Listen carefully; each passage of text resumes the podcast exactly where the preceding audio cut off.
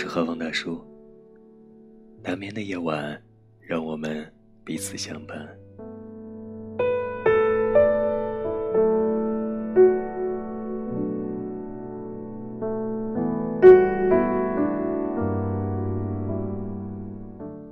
今晚，让我们继续来分享上海复旦大学哲学博士陈果老师的书《好的孤独》。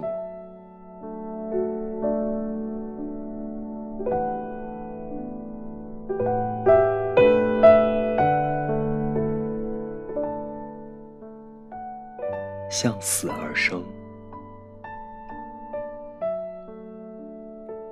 一沙一世界，一花一天堂。英国小诗：一沙一世界，一花一天堂。双手握无限，刹那是永恒。它透露出。在诗人眼中，自然世界是如此连贯统一的整体。万物之间无一例外保持着神秘的沟通与联系。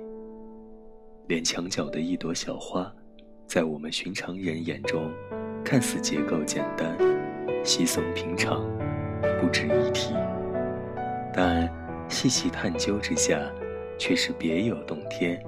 自成一个复杂世界。那么，以此类推，我们生活于其中这个偌大的自然世界，在我们眼中固然显得复杂与深奥。但是，如果真的存在另一双比我们人类更高境界的慧眼，就像俗话常说的。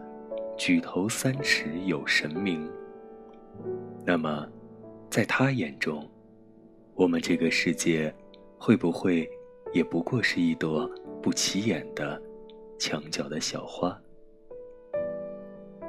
而你我，不过是暂时附着在花瓣上的一粒粉尘。时间如风，我们随风飘落。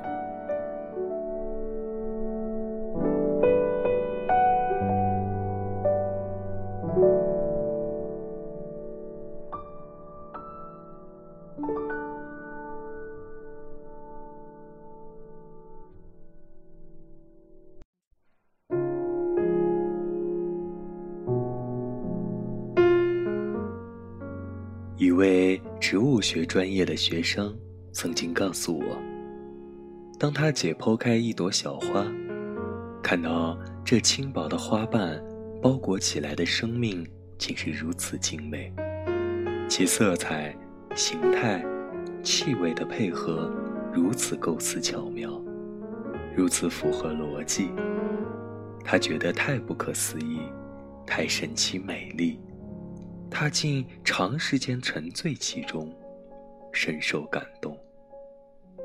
这样的体验非他独有。早在两百年前，德国文学巨人歌德就曾经表述过他在漫长的午后是如何不知疲倦地徒步在树林中、草地上，走累了。他就会坐在某一块大石头上休息，时不时沉浸于手中无意间采摘的一株小花，久久被其吸引，而遐想连篇。一朵小花，在我们看来，就是一朵小花，它在歌德眼中，却是一个世界。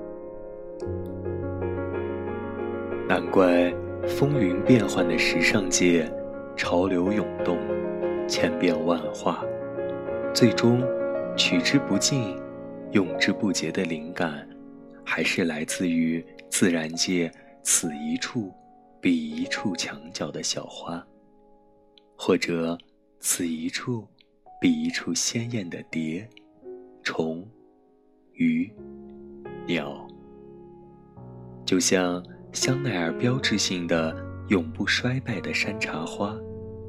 风靡半个多世纪的色彩亮丽的甲壳虫车。很久之前，我在朋友那里看到一本厚厚的画册，封面上写着 “jewelry”，珠宝首饰。按耐不住好奇和向往，我翻开了图册。呈现在我眼前的是上百幅照片，每一页。竟然都是一只昆虫的特写。它们每一个细节处的花纹，经过放大，显得那么细致精巧、美轮美奂。它们左右两侧的图案，丝丝缕缕，繁而不杂，又是那么均匀对称，恰到好处。我不觉震撼。即使是人类最伟大的艺术家，恐怕也无法拥有如此浪漫不羁的想象力。即使是最神奇的画笔刻刀，也难以与这自然之手千万年来的切磋琢磨、精雕细琢相提并论。我们为艺术倾倒，而艺术臣服于自然。刚开始。我以为这本图册的名字一定是印错了，这哪是首饰，明明是生物。转念一想，名字没有标错。相反，这恰是图册作者的独具匠心之处。世界上还有什么人工的首饰，能比这生物界中的鱼鸟蝶虫、花草树木更华丽精美？它们确实是珠宝，是镶嵌在自然华服上的上帝佩戴的珠宝。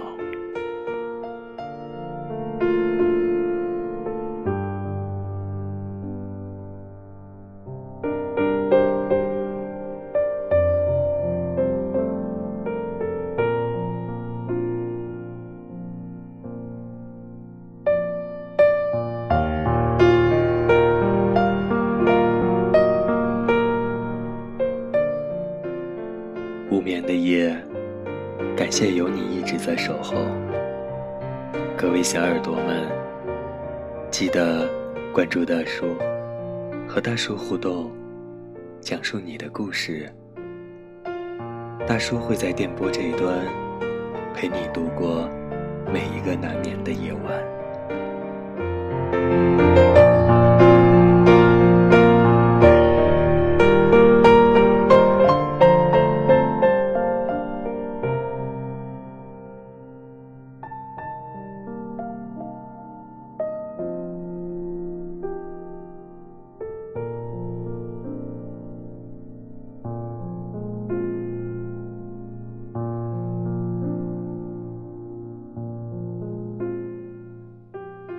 好了今晚的节目就到这里了。